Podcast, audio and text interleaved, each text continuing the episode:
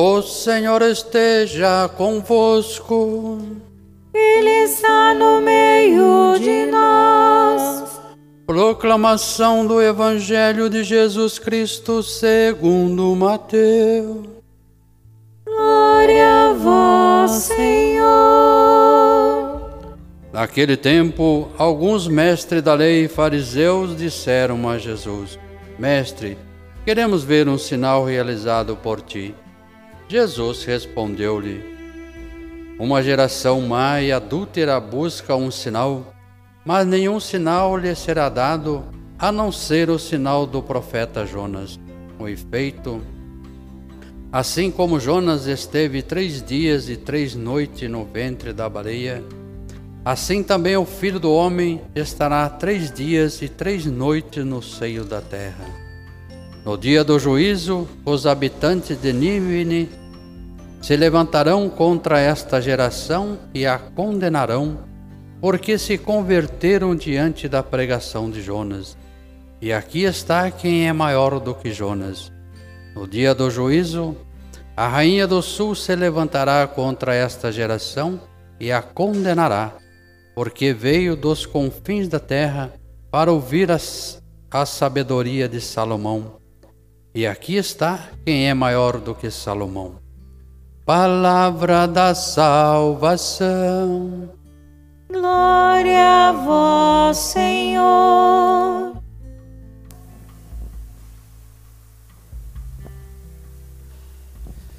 Pela palavra do Santo Evangelho, sejam, sejam perdoados, perdoados os nossos, nossos pecados. pecados.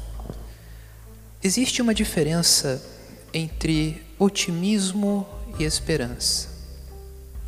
Otimismo a gente tem quando nós queremos que algo muito bom aconteça ou que acabamos relativizando a realidade para acreditar cegamente de que no final tudo vai dar certo. O otimista realmente tem uma virtude de ser aberto a que o bem sempre vença o mal, mas pode ser cego. O otimista acaba se ensegando justamente por se afastar da realidade. E o que ele diz pode, ao invés de anunciar algo bom, fazer com que as pessoas se esqueçam da realidade que vivem da situação em que vive. A esperança, ao contrário, precisa da realidade. Não existe esperança sem pés no chão. Não existe esperança sem perceber o que está acontecendo ao nosso meio. E se a gente for ter um olhar de fé, é muito, mas muito gratificante saber que na realidade Deus é por nós.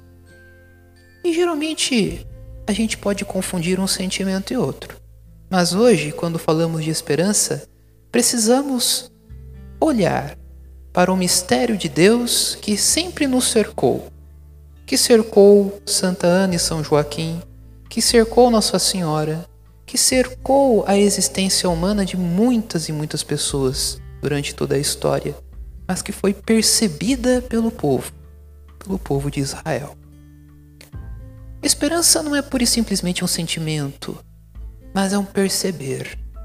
É um perceber que é preciso olhar para a realidade, entender como ela acontece e enxergar os movimentos de Deus na história.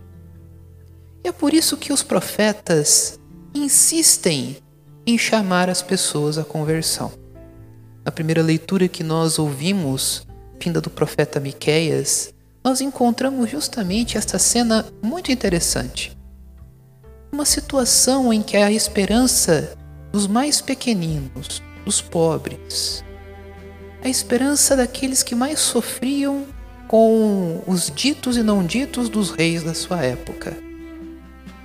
Miqueias coloca-nos dentro do cenário de um tribunal, onde Deus é o juiz.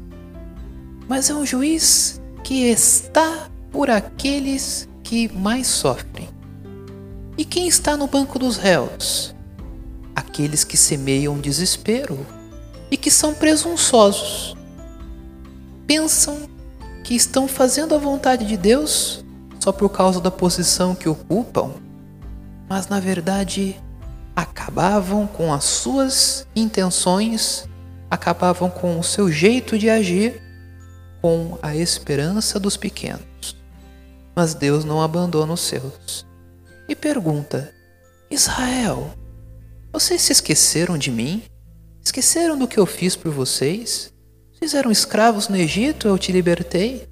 Lhes dei amor, lhes dei os profetas, Convertam-se. Aquele que é por nós não quer que nós nos percamos. Não fecha as portas do reino dos céus, mas ao contrário, as deixa aberta até o último momento das nossas vidas para que nós possamos entrar. E o profeta Miqueias se coloca não como um profeta da desgraça, mas como um profeta que chama a conversão. Um profeta que olha a sua realidade, olha as pessoas sofrendo, entende que o sofrimento delas não tem nada a ver com castigo divino, mas sim com a falta de compromisso, de comprometimento de seus dirigentes. Lobos, famintos e ferozes que atacavam as ovelhas.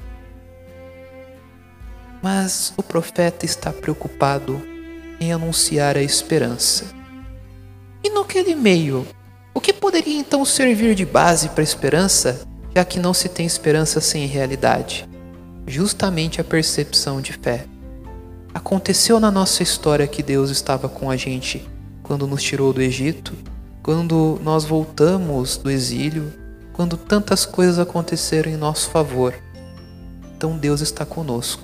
E se Deus está conosco, temos motivo para erguer a cabeça e olhar para frente. E é por isso que os profetas agem. E é por isso que os profetas anunciam que o reino de Deus no final vai ganhar. E em Jesus, no Evangelho, o reino de Deus já ganhou.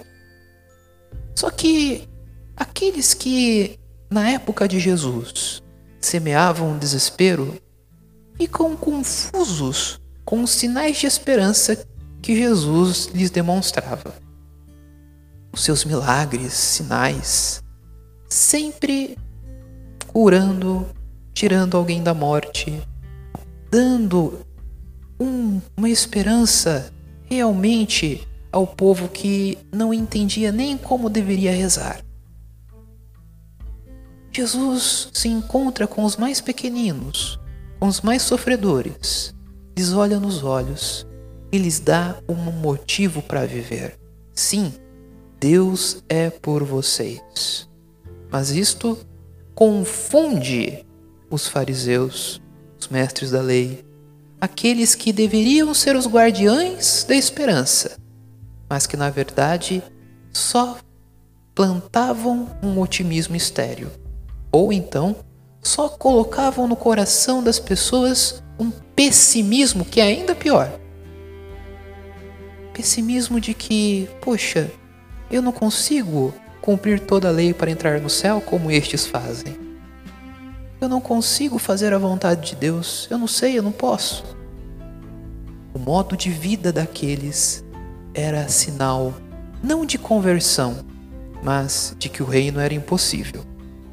Mas Jesus vem ao encontro destes que pensavam assim e ensina que o reino de Deus é possível e não precisa ser um grande mestre da lei para se consegui-lo, basta vivê-lo. Basta que vivamos o amor, basta que olhemos para os outros além da morte.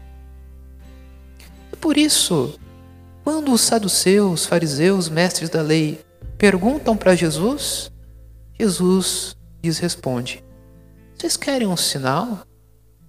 Vocês querem saber se eu sou verdadeiro ou falso? Vocês querem saber mesmo se a esperança que eu prego realmente é a esperança que vocês esperam? Não lhes darei sinal nenhum, a não ser aquele do profeta, Jonas. Todo mundo aqui deve conhecer a história de Jonas. Ficou três dias engolido pela fera do mar, até que depois saiu e foi profetizar. De medroso, teve uma experiência dentro do ventre do peixe e foi depois o fazer a vontade de Deus. Estar ali, dentro, dentro de uma situação inesperada, por três dias. E aí, um milagre acontece na vida de Jonas, sua saída. É assim também com os milagres de Jesus. Eles educam eles têm a função de semear o reino de Deus. E aqueles que interpretam os milagres de Jesus só no ponto de vista do poder, só no ponto de vista de que, nossa, talvez seja ele mesmo o Messias com o cavalo branco e a espada na mão que nós esperávamos. Mas na verdade, não. Jesus fala assim para aqueles que duvidavam dele. Só este sinal será dado, o de Jonas. E Jesus estava falando justamente da sua cruz e da sua ressurreição. É preciso, como sinal para que vocês creiam em quem eu sou, não um sinal que vocês estão esperando, que caiam raios dos céus, cortem as cabeças dos romanos, que Herodes vá para longe não são estes sinais, mas o sinal de que a vida vence a morte. Este é o sinal que é preciso acreditar. Esta é a grande herança que Deus nos dá. As portas abertas do seu reino, onde a morte não reina mais. Mas é preciso vencer as situações de morte. Na nossa vida, é preciso identificá-las e lutar pela nossa esperança. Só a fé pode nos dar isso. E quem vive a fé, buscando manter-se na esperança, alcança o amor. Alcança o amor de Deus que resplandece no amor ao próximo. E aqui, quando a gente entende esse movimento do reino de Deus acontecendo na nossa vida, a gente entende que podemos também ser sinais. Em outras palavras, também podemos fazer milagres. Como? Não consigo andar é, andar aí em cima da água. Eu não consigo ressuscitar um doente, aliás, ressuscitar um morto, curar um doente. Que tipo de milagre eu, pobre cristão, posso fazer? Devolver a esperança. E devolver a esperança àqueles que estão caídos, oprimidos, aqueles que sofrem, é a nossa principal tarefa que o próprio Jesus nos faz e nos dá quando nós vamos anunciar o reino. Tem um autor britânico, C.S. Lewis, que dizia que os milagres podem acontecer de duas formas: de forma sobrenatural ou de forma natural. O milagre é aquela coisa que é imprevisível, que é improvável, mas que é benéfica. A superação da vida em cima da morte parecia improvável, talvez inesperada, mas foi benéfica. E como nós nós podemos fazer para que esses milagres aconteçam nas nossas vidas? Semear a esperança. Fazer aquilo que é improvável, inusitado, mas benéfico. E o que é improvável nesse tempo de pandemia em que nós esperamos? Talvez pensamos num milagre sobrenatural, talvez do dia para a noite que a Covid vai embora. Mas podemos fazer algo que é improvável: respeitar a vida dos outros, respeitar a beleza dos outros, algo que surpreende aqueles que vivem nas trevas, aqueles que não veem beleza nos outros, aqueles que só veem o outro como um instrumento de dominação e de uso pessoal. Improvável, talvez inesperado também, porque o mundo não espera de você bondade, só espera uma rivalidade, uma concorrência, mas não não espera de você algo que ele vai constituir. Todos nós não esperamos coisas boas daqueles que nós não conhecemos. O outro, estranho, permanece sempre uma ameaça. Mas nós somos chamados a superar estas ameaças para fazer o bem. Quando nós olhamos nos olhos, damos valor, quando nós enxergamos Deus nos nossos gestos e ações com os outros enxergamos ali no sofrimento dos outros o próprio sofrimento de Jesus, um milagre acontece no nosso coração e um milagre acontece nas suas relações. Milagre. Permita-se provocar por Deus para aquilo que é inesperado, improvável, mas que nos ajuda a fazer o bem. Isso devolve a esperança.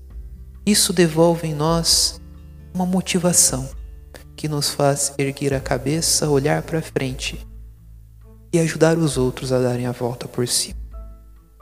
Por fim, em situações como nós vivemos, onde muitas pessoas estão fechadas, podemos fazer esses milagres sendo arautos da palavra de Deus, chamando aqueles que não entendem a gravidade do que está acontecendo a conversão e também olhando para aqueles que estão doentes com um telefonema improvável, milagroso, com um sorriso nos lábios, resiliente, que supera todo o sofrimento porque sabe que a vida já venceu. Viver vale a pena. E que a gente possa, olhando para o sinal de Jesus, o maior sinal que ele poderia ter nos dado, sua cruz e sua ressurreição e olhando para isso, a gente possa entender que o reino do céu é possível, está no meio de nós e nos conduz para a plenitude, para o encontro, para estar com o Pai e nós seremos todos um com Ele. Esta é a nossa esperança e que com fé nós professamos com toda a nossa vida e todo o nosso ardor. Louvado seja nosso Senhor Jesus Cristo